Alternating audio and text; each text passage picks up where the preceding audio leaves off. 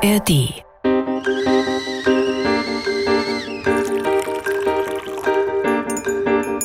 Tee mit Warum? Der Philosophie-Podcast von NDR Kultur. Und da weiß ich noch genau, wie ich auf diesem Sofa saß. Und es war auch noch Herbst. Also es war, glaube ich, November oder so, draußen äh, Regensturm und so weiter. Und dieses Gefühl in dieser Sekunde, ich glaube, das war Einsamkeit. Mit Denise Mbay und Sebastian Friedrich. Die Frage heute: Macht Einsamkeit krank? Hallo, wir sind zurück mit einer neuen Folge Tee mit Warum. Hier ist Denise und bei mir ist Sebastian, hallo. Schön, dass ihr da seid. Wir sind wieder nicht allein, das ist ganz toll. Heute sprechen wir über die Einsamkeit, nicht mehr über das Alleinsein wie beim letzten Mal, sondern stärker über dieses eher negative Gefühl mit Janusz Schubin und wir reden auch über Odo Marquardt. Die Folge übers Alleinsein könnt ihr natürlich in der ARD Audiothek hören, wie alle unsere anderen Folgen. Und wir freuen uns auch über eure Nachrichten an themenmitwarum.ndr.de. Wir haben ja das letzte Mal diese Abgrenzung am Anfang gemacht. Mhm. Also nochmal zur Wiederholung. Also Alleinsein als eher ein objektive Beschreibung, dass jemand alleine ist, unabhängig davon, wie er oder sie sich dabei fühlt. Und Einsamkeit eher als die ja, eine negative Konnotation, eine negative Beschreibung, ähm, dass man allein ist und sich da nicht wohlfühlt dabei, weil der Anspruch und die Wirklichkeit zu weit auseinanderklaffen.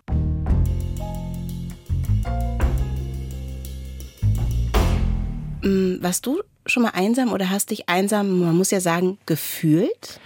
Ich habe tatsächlich nach unserer letzten Folge da nochmal äh, ein wenig drüber nachgedacht und ich hatte eine ganz, ganz spezielle Situation vor Augen. Äh, ich war 18. Ich hatte bestimmt schon mal erwähnt, dass ich die Schule abgebrochen habe. Zu dem Zeitpunkt gab es auch zu Hause, ähm, ich lebte bei, also mit meiner Mutter und meinem Stiefvater, relativ viel Stress. Also mhm. es ging auch in Gewalt und so über, so dass ich da nicht mehr länger bleiben konnte und wollte.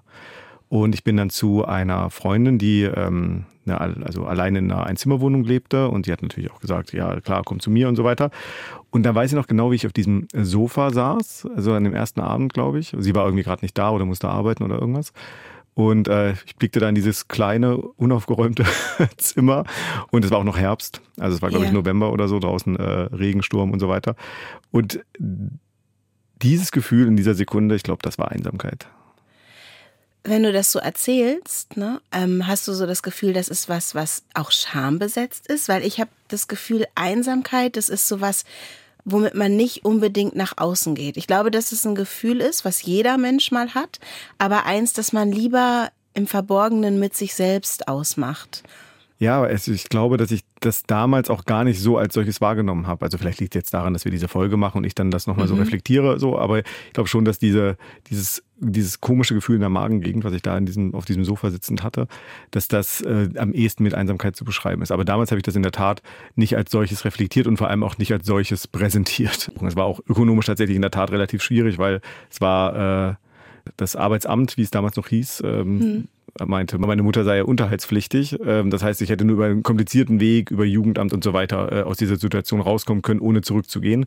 Und dieser ja. Weg äh, in Abwägung erschien mir dann, dann doch äh, komplizierter als der wirklich nicht einfache Gang äh, da zurück. Ich finde diesen ökonomischen Aspekt jetzt in vielerlei Hinsicht nochmal interessant. Erstens, weil wir in der Folge mit Katja Kuhlmann darüber gesprochen haben, dass das Alleinsein quasi auch irgendwie, also Luxus jetzt nicht in dem Sinne, das große Wohnung, mhm. bla bla, hat sie ja alles ausgeführt, könnt ihr euch anhören in der letzten Folge, äh, ist, weil, weil man sich das auch leisten muss, also jetzt ähm, leisten können muss, als junger Mensch oder als älter werdender Mensch ähm, und aber auch als Frau.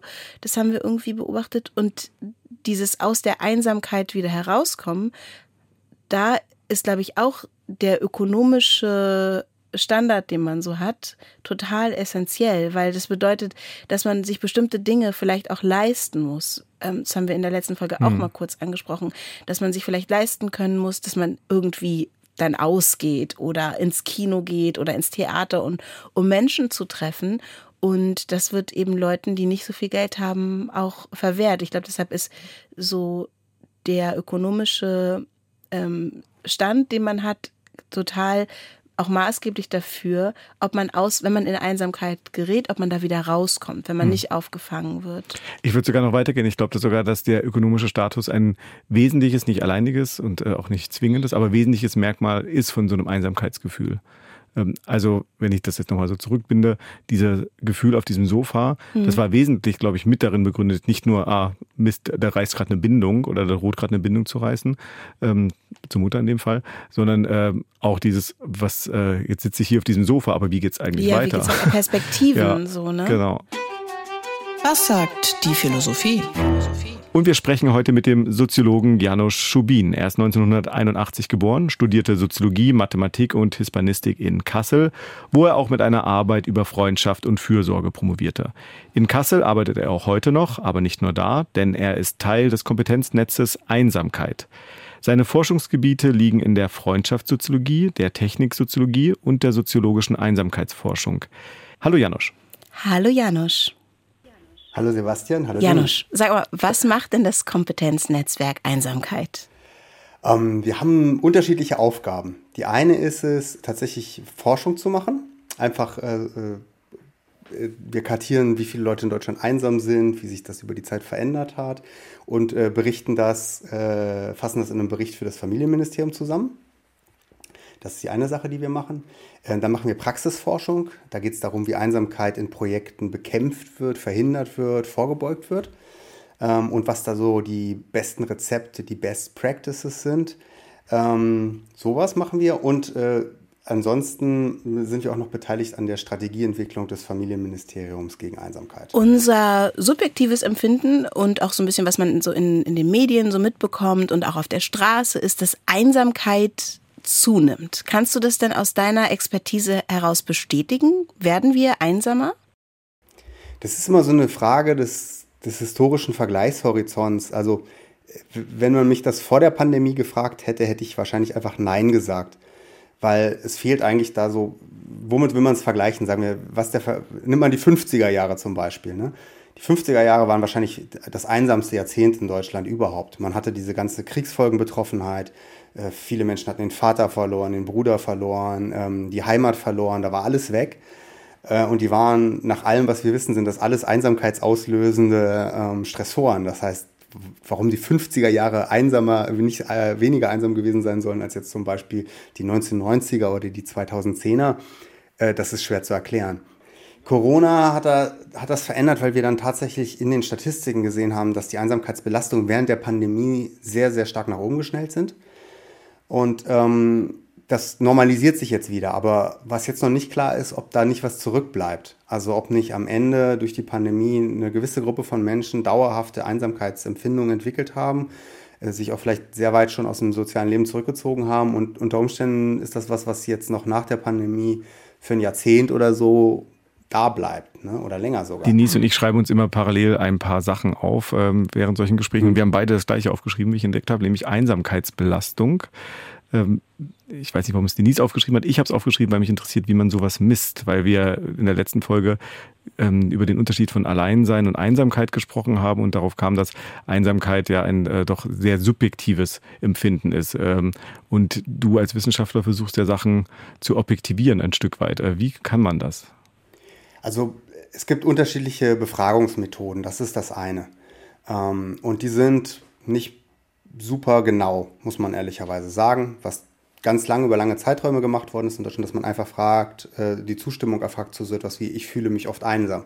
Wenn Leute dem stark zustimmen, dann würde man sagen, haben sie eine starke Einsamkeitsbelastung. Ähm, es gibt so komplexere Erfassungsmethoden, wo man viele kleine Fragen stellt, die nicht so ganz genau auf Einsamkeit sind. Da sind dann solche Sachen, mir mangelt es an Geselligkeit, solche Statements oder hm, äh, ich habe das Gefühl, äh, nicht äh, dazuzugehören. Also wo man einfach so unterschiedliche äh, Statements zu, zu, dem, zu der Empfindung der Qualität und der Quantität sozialer Bindung abfragt und darüber dann probiert, ein genaues Bild zu kriegen. Das wird seit kürzerem auch in bevölkerungsrepräsentativen Umfragen gemacht. Was dann äh, ein bisschen schwierig ist, ist sozusagen, wie braucht man daraus die Kategorie, wenn man so will, der Einsamen in Anführungszeichen bildet. Und da ist es so, dass man im Moment einfach nur irgendwo einen Schnittpunkt setzt, der irgendwie, wie soll man sagen, äh, plausibel ist. Ähm, Einsamkeit ist ja per se erstmal so ein kontinuierliches Phänomen. Man kann sehr einsam sein oder sehr wenig Einsamkeit, man kann oft einsam sein oder mal ab und an im Alltag oder gar nicht. Äh, die Einsamkeit selber ist ja hat auch Intensitäten, das kann wahnsinnig stark sein, kaum zu ertragen oder nur so ein ganz milder Stachel im Fleisch, wenn man so will.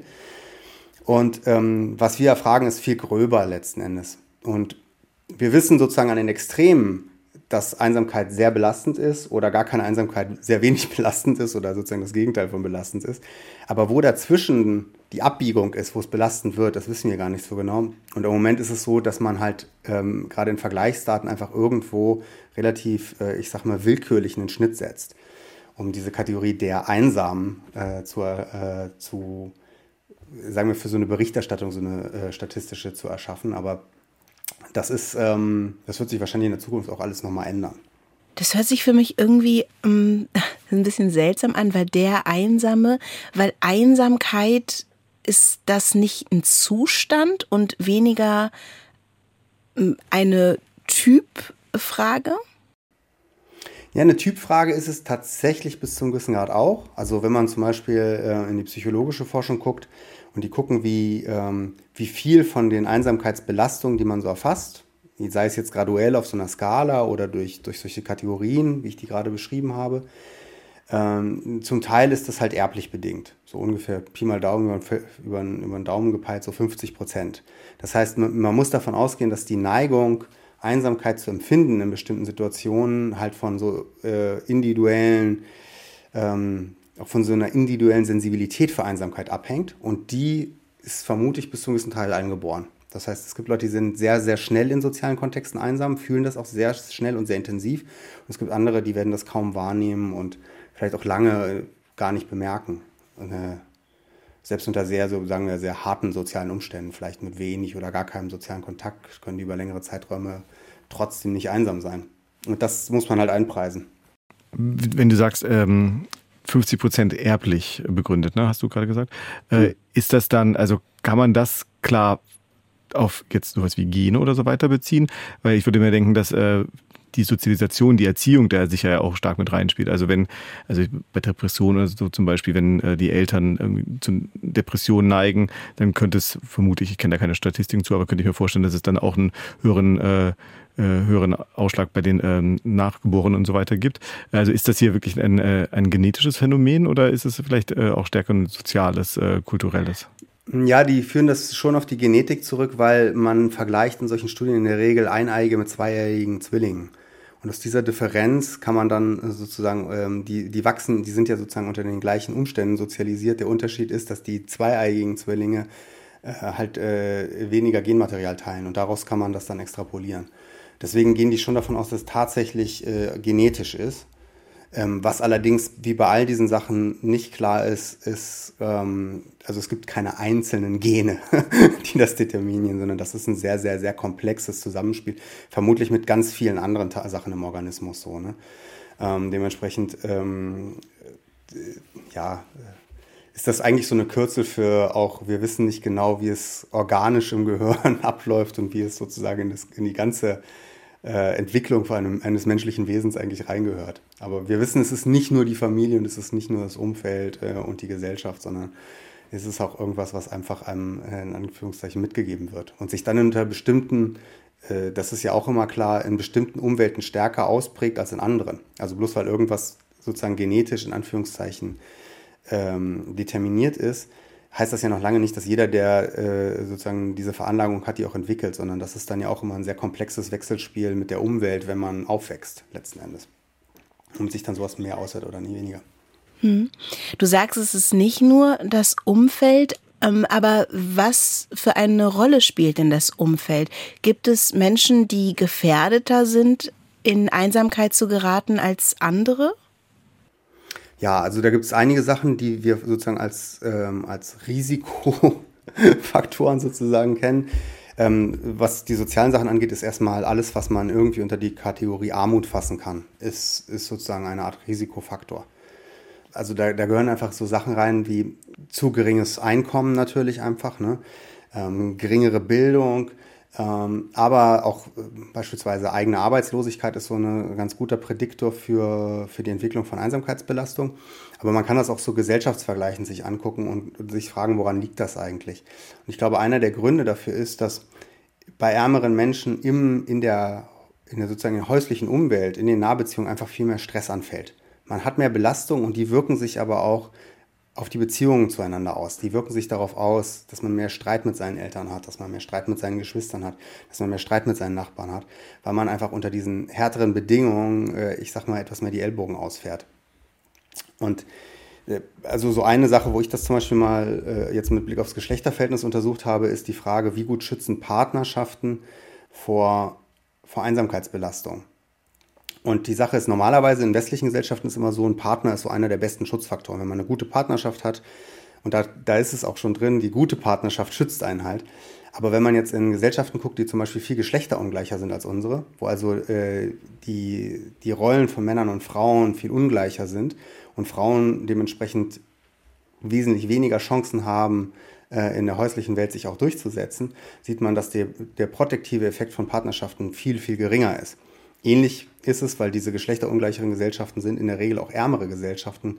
Ähm, wenn man in ärmeren Milieus guckt, sieht man das halt auch. Man sieht dieses, dieses schwächeren Schutz, einfach weil in, der, in den Nahbeziehungen, die eigentlich der Puffer sind, das, was einen vor Einsamkeit schützt, einfach viel mehr Sachen sind, die, die einfach Reibung erzeugen. Was würdest du Menschen raten, die aufgrund von mangelnden Freundschaften einsam sind? Also viele, viele Probleme, die Menschen haben, wirken von innen betrachtet wie individuelle Probleme, aber sind ja häufig, haben die ein sozusagen gesellschaftliches Korsett, das die stützt. Ne? Äh, und dann ist erstmal die Frage, was kann man eigentlich gesellschaftlich ändern, damit sich solche Lagen ändern? Das ist, glaube ich, auch die wichtigere Frage, weil wenn man erstmal richtig vereinsamt ist und, in, und vielleicht auch Einsamkeit auch noch einhergeht mit Armut und man viele Schamprobleme hat dadurch, also gerade Armut ist ja auch schambehaftet, Einsamkeit ist auch zum Teil sehr schambehaftet und man igelt sich dann ein und man macht die ich sag mal, die sichtbare Oberfläche klein, damit man nicht viel gesehen wird, damit man dieser Scham auch ausweichen kann, dann ist es, für, ist, ist es ziemlich viel verlangt von dem Einzelnen, von innen heraus das zu durchbrechen. Das ist gar nicht so eine einfache äh, Sache. Und ich glaube, eine der ersten Sachen, die man machen kann, ist, dass man probiert, an diese Tabus ranzugehen und die so ein bisschen zu knacken. Dass Leute verstehen, ähm, dass das äh, nicht einfach etwas ist, was sie verschuldet haben und woran sie schuld sind und so, das ist, glaube ich, so ein erster, erster Schritt. In Großbritannien gibt es ja dieses, ähm, ich glaube, es heißt oft Ministerium, ich glaube, es ist am Ende so etwas wie ein Beauftragter gegen Einsamkeit, 2018 eingesetzt. Was wird dort gemacht und ist das äh, ein probates Mittel gegen Einsamkeit in der Gesellschaft? Ja, was das letzten Endes macht, ist, dass auf einer sehr hohen Ebene so Politiken bündelt, eine stetige, ständige Berichterstattung äh, darüber an die Regierung halt auch äh, aufsetzt dass man einfach äh, auch weiß, wird es besser oder wird es schlechter, knapp ausgedrückt. Das andere, wofür die schaffen, ist, äh, dass die Koordination letzten Endes zwischen unterschiedlichen Initiativen, die irgendwie Einsamkeit äh, bekämpfen, äh, herstellen. Das ist bei uns im Sozialstaat ziemlich kompliziert. Wir haben ja auch ziemlich viele Sachen, die gegen Einsamkeit wirken. Sagen wir mal in Deutschland die Altenhilfe. Äh, da ist es im Gesetzestext sogar schon so angelegt, dass, dir, dass da ein Rechtsanspruch darauf besteht, dass man wenn man es nicht von aus eigenen Kräften schafft, Hilfe dabei bekommt, zum Beispiel Kontakt zu den Nächsten zu halten. Die Sache ist, das ist überall total verteilt. Ne? Das ist auf der kommunalen Ebene, gibt es unterschiedliche Träger und unterschiedliche Leute machen unterschiedliche Dinge. Und was so eine Stelle wie in Großbritannien dann tut, ist, dass sie das koordiniert, dass sie diese Sachen zusammenbringt, dass sie ähm, Allianzen schafft innerhalb der Gesellschaft, die sich damit befassen. Ähm, und sowas äh, wird vielleicht in Deutschland in irgendeiner Art oder Weise auch langsam entstehen. Es gibt auf jeden Fall eine größere Aufmerksamkeit für Einsamkeit. Äh, dieses Tabu wird zumindest meiner Wahrnehmung nach, äh, wenn ich Zeitung lese, äh, ein wenig gebrochen. Ähm, eine Frage, die in dem Zusammenhang auch immer mal wieder diskutiert wird, ist der Zusammenhang mit Einsamkeit und Krankheit. Also ist auch die Leitfrage unserer Folge, macht Einsamkeit krank? Ähm, ich glaube, ich habe immer mal, immer mal wieder gelesen, ja, Einsamkeit ist so schlimm wie so und so viele Zigaretten oder so und so viele Flaschen Alkohol am Tag. Gibt es da ähm, Erkenntnisse? Die Grunderkenntnis ist erstmal, dass Einsamkeit tatsächlich selber Ursache von Erkrankungen ist. Und da ist man heute ziemlich sicher, würde ich sagen. Das ist ein schwieriges Thema, weil äh, der, die statistische, der statistische Zusammenhang ist ganz klar. Der ist sehr, sehr stark, der ist da, der ist, der ist irgendwie, die Frage ist, wie kommt der zustande? Ne? Also früher war, ich würde mal sagen, etwas platt ausgedrückt die These, okay, wenn man Krankheiten bekommt, dann tendiert man dazu, sich zurückzuziehen und dann wird man einsam. So, äh, etwas, etwas wirklich holzschnittsartig gesagt war das so die Überlegung. Und dadurch kommt der statistische Zusammenhang zu erscheinen. Und dann in den 80er Jahren gab es dann die ersten Studien, die zum Beispiel gefunden haben, dass Leute, die sich einsam fühlen, erhöhte Stresshormonkonzentrationen im Speichel und im Blut haben. Genau. Ähm, und das, das weiß man wiederum, das macht krank. Also wenn man das auf lange Zeit hat, dann kriegt man zum Beispiel Herz-Kreislauf-Erkrankungen.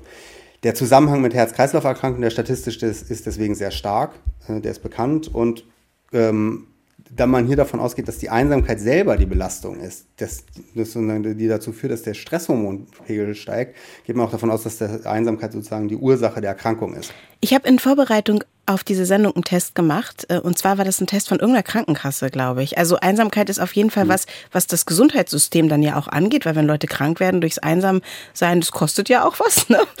Ja, wenn du im Internet nach Einsamkeit suchst, landest du auf diversen äh, Krankenkassenseiten. Genau, und da habe ich so einen Test Jetzt gemacht und da kam bei mir heraus, dass ich, ich glaube, ich hatte 40 von 100 Punkten. Ich fühle mich aber gar nicht äh, einsam und war erstaunt darüber, dass ich so, sagen wir mal, schlecht abgeschnitten habe.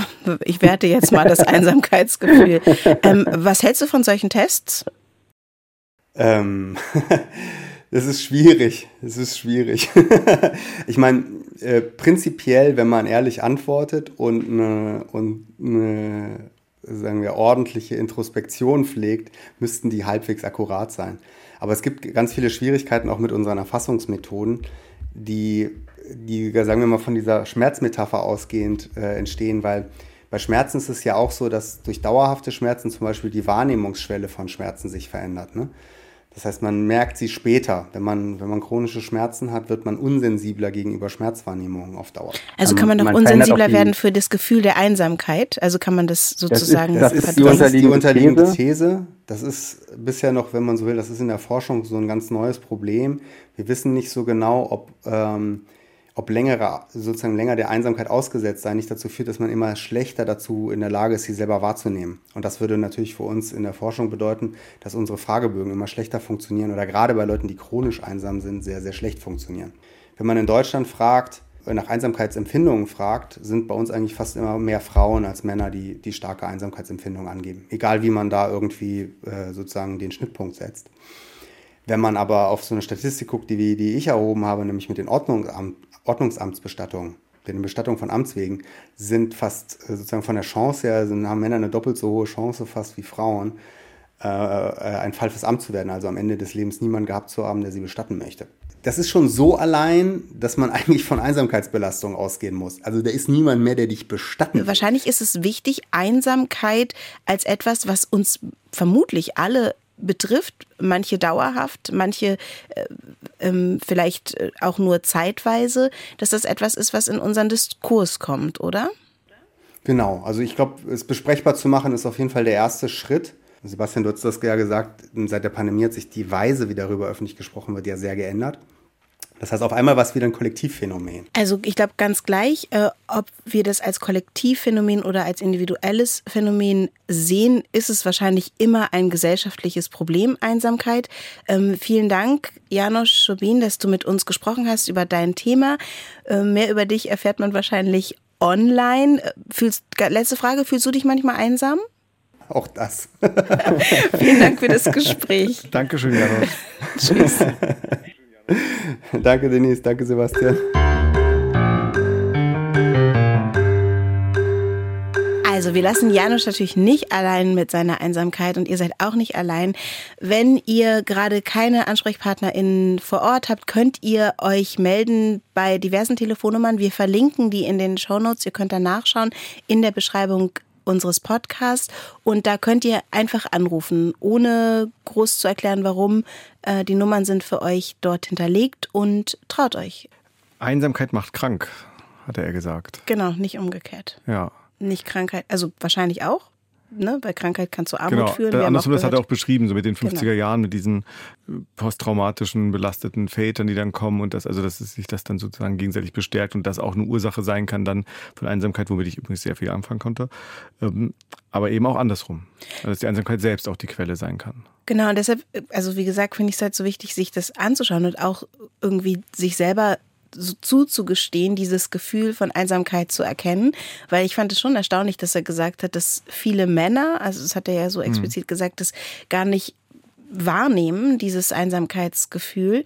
Und es ist aber wichtig, sich zu spüren und das zu spüren, um eben auch vielleicht etwas dagegen tun zu können, gegen die Einsamkeit. Und eine Sache, die er gesagt hat, ist, dass Freundschaften eine wichtige ein wichtiger Schutz gegen Einsamkeit sind. Und dass es nicht unbedingt Partnerschaften sein müssen, dass es auch Partnerschaften sein können. Aber genau, das ist irgendwie eine wichtige Sache. Wir gehen jetzt ein Stück weiter und befassen uns mit der Philosophie. Das Philosophon. Sie haben eine neue Botschaft. Odo Marquardt, deutscher Philosoph. Die eigentliche Malaise unserer Zeit ist nicht die Einsamkeit selber, sondern der Mangel an Einsamkeitsfähigkeit. Wir nehmen auch diese Folge in Hannover auf und der Philosoph, dessen Zitat uns heute beschäftigt, starb vor nur acht Jahren ganz hier in der Nähe, nämlich in Celle. Geboren wurde Odo Marquardt am 26. Februar 1928 im heute polnischen Stolp. Er war seit seinem zwölften Lebensjahr in einem NS-Ordensinternat und beschrieb selber, wie er als sogenannter Ordensjunker NS-pädagogisch indoktriniert wurde. In den letzten Tagen des Zweiten Weltkriegs wurde Odo Marquardt zum Volkssturm eingezogen und geriet in US-amerikanische Gefangenschaft. Mit Ende des Nationalsozialismus gab es für Odo Marquardt den Moment der Desillusionierung. Aus all diesen Erfahrungen ergibt sich vermutlich der deutlich skeptische Impuls, den Marquardts Philosophie, die unter anderem vom antiken Pyrrhonismus geprägt war. Pyrrhon von Elis, der ging von der Gleichwertigkeit aller Meinungen aus und davon, dass es eine endgültige Wahrheit nicht gibt. Also Odo Marquardt verstand die Skepsis als wichtige Haltung in der Moderne, welche Beschleunigung und Veränderung mit sich bringt. Mit seiner eher konservativen Haltung plädierte er aber gleichzeitig für die Auflehnung gegen alles Grundsätzliche. Odo Marquardt promovierte in Freiburg, habilitierte bei Joachim Ritter in Münster und lehrte dann in Gießen. Und auch nach seinem Ruhestand war er noch sehr aktiv, hielt ganz viele Vorträge, erhielt mehrere Auszeichnungen, unter anderem das Bundesverdienstkreuz. Und seine Arbeit umfasst etliche Essays, zahlreiche Essays, die ganz humoristisch geschrieben sind. Und im Zeugnis des 15-jährigen Odo Marquardt stand, wir erinnern uns, der ging da auf diese Adolf Hitler Schule, da stand, Odo wird nie der Typ der, des harten politischen Soldaten. Dazu ist er zu weich und zu verträumt. Er liebt mehr das ruhige Bedenken und Sinnen, Stille und Einsamkeit und geht gern eigenen Gedanken nach. Und das findet sich ja auch in seinem Zitat wieder. Also ein ja vorsichtig positiver, ein bisschen optimistischer Blick auf die Einsamkeit. Der Versuch, ähm, einen Umgang mit der Einsamkeit zu finden. Weniger vielleicht, könnte man jetzt böse unterstellen, die Ursachen von der Einsamkeit anzugehen. Dieses Bild des einsamen Denkers, ist das ein Bild, das funktioniert oder ist es Quatsch? Wir haben ja in der letzten Folge schon mal so ein bisschen drüber geredet.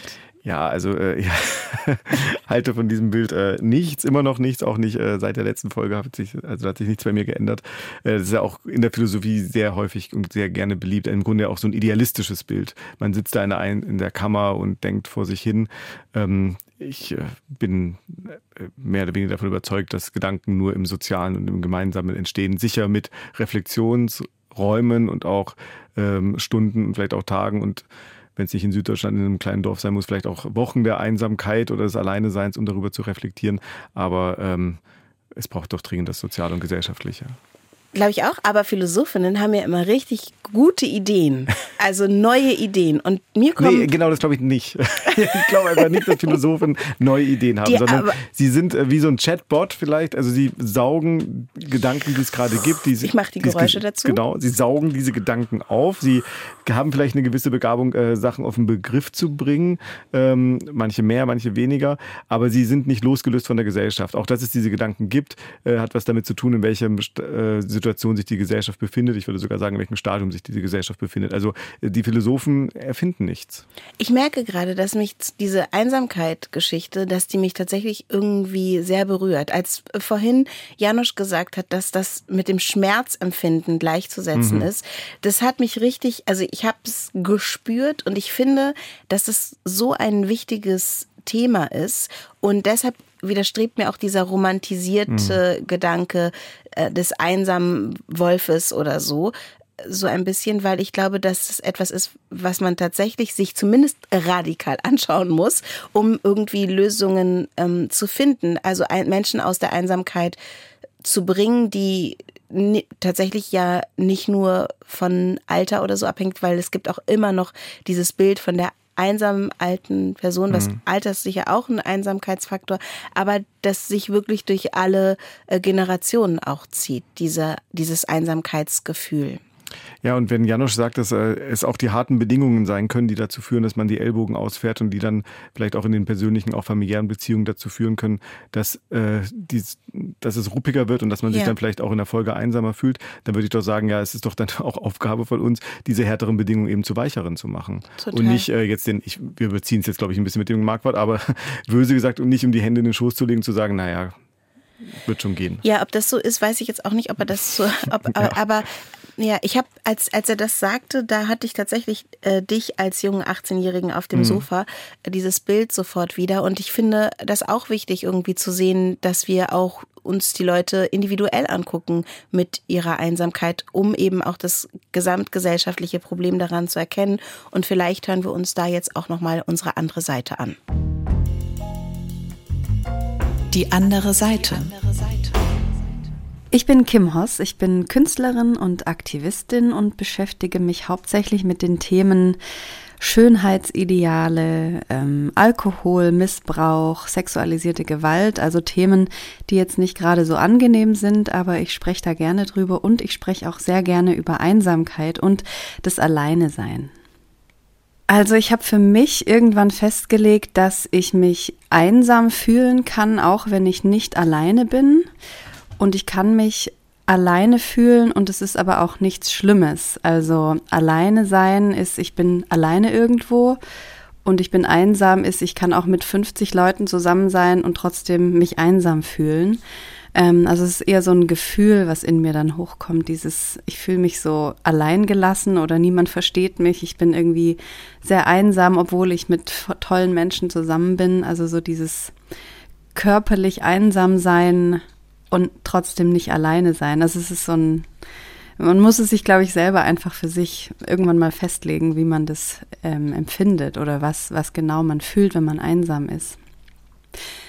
Ich habe schon oft gehört, dass Leute sagen, wie du bist einsam, du hast doch so viele tolle Freunde, du hast zwei Hunde, du hast eine tolle Familie.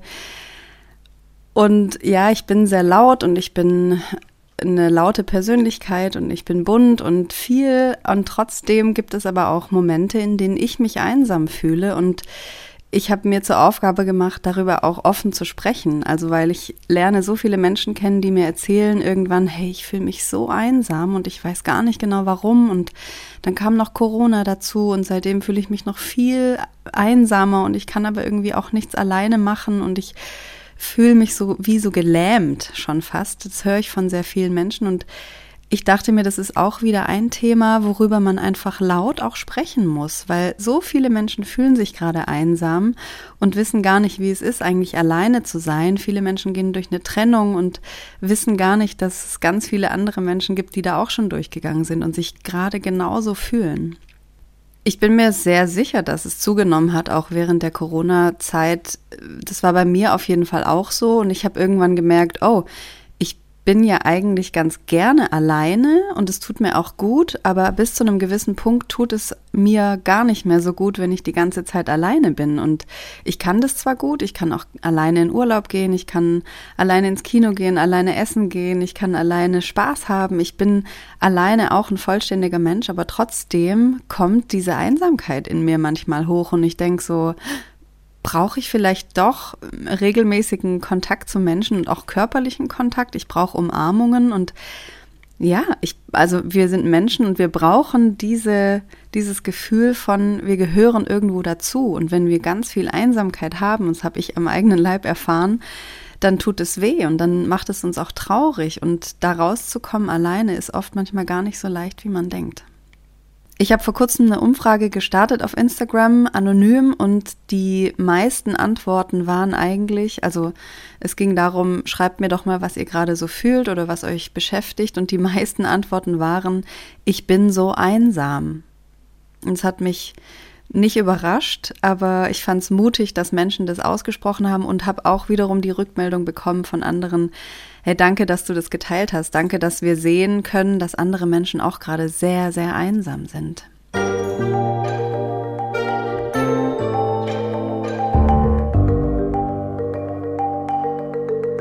Gott, wie schrecklich. Ja, nee, wie gut. Ja, so, ja, stimmt, gut, aber auch schlimm. Ja, das stimmt. Aber da, danke, dass du das geteilt hast und danke, dass hm. andere sehen, dass ich nicht die, ich bin nicht die Einzige, die dieses Gefühl hat. Also das Gefühl zu teilen, nicht alleine mit etwas zu sein, hm. nimmt wahrscheinlich auch schon wieder ein bisschen von diesem Einsamkeitsgefühl weg. Also dieses Transparentmachen von hm. diesem Zustand, in dem sich viele ja, befinden. Ja, also in diesem Sinne braucht es vielleicht dann doch, ich bin ja gerade relativ hart mit unserem Herrn Marquardt ins Gericht gegangen, aber braucht es vielleicht nicht unbedingt eine Einsamkeitsfähigkeit im Sinne, ähm, die Einsamkeit zu ertragen, aber zumindest eine Fähigkeit, über die Einsamkeit zu sprechen. Und trotzdem würde ich dabei, ähm, und so würde ich meine Kritik wieder äh, verstärken, äh, sollte man halt dabei nicht stehen bleiben, sondern sich wirklich über die Ursachen Gedanken machen. Deswegen ist es so gut, dass es solche Leute wie Janosch gibt und auch andere, ähm, die sich ähm, auch aus einer soziologischen, von mir ist auch äh, naturwissenschaftlichen oder philosophischen Perspektive damit auseinandersetzen, um eben dieses Phänomen stärker zu ergründen und es nicht einfach so stehen zu lassen. Ja, und Leute wie Kim Hoss, die darüber sprechen, ne? Also die sagen, hier, das, ich fühle das und äh, ich bin damit nicht alleine und du vermutlich auch nicht. Und von dort ausgehend äh, sind wir gefragt, gesellschaftlich dieses Phänomen irgendwie in den Griff zu bekommen.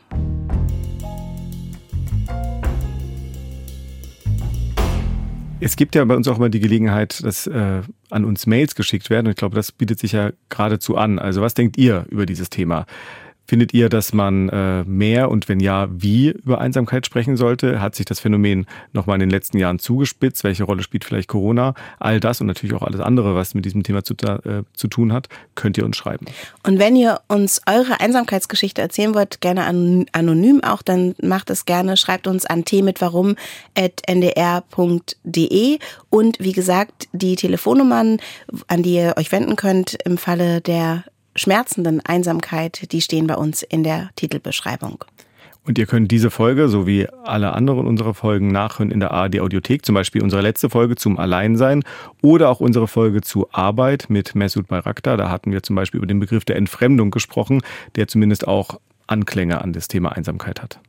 Vielen Dank fürs Zuhören und ähm, bis bald. Tschüss.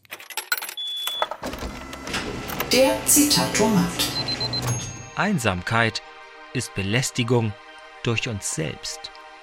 Werner Schneider, österreichischer Kabarettist und Philosoph.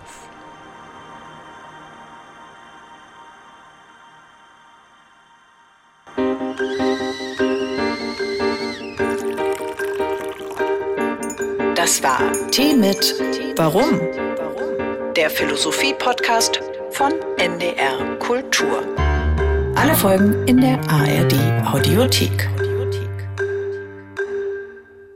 Hallo, wir sind's nochmal. Sebastian. Und Denise. Also andersrum. wir haben jedenfalls noch eine Empfehlung für euch.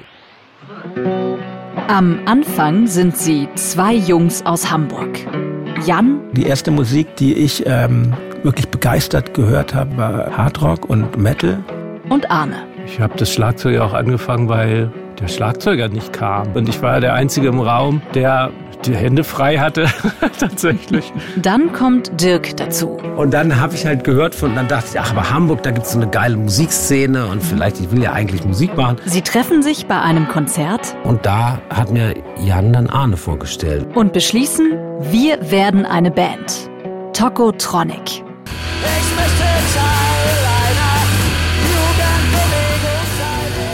This Band is Tokotronic. Ein Podcast von Stefanie Groth. Das bin ich. Mit Arne, Dirk, Jan und Rick und mit Tis Uhlmann und Arnim Teuteburg-Weiß. Mit Bernadettler Hengst und Kersti Greta, mit Moses Schneider und mit Fettes Brot. Ich habe es angemacht gehört und wusste sofort, alles klar, das ist geil. It's for me. Ja. Eine gemeinsame Produktion von RBB, NDR Kultur und ARD Kultur. Ab dem 26. Oktober. Jetzt abonnieren in der ARD Audiothek und überall, wo ihr Podcasts hört. Und ich hoffe, den Arsch kann man auch dazu bewegen. This boy is Tokotrami. This ball is Tokotrami.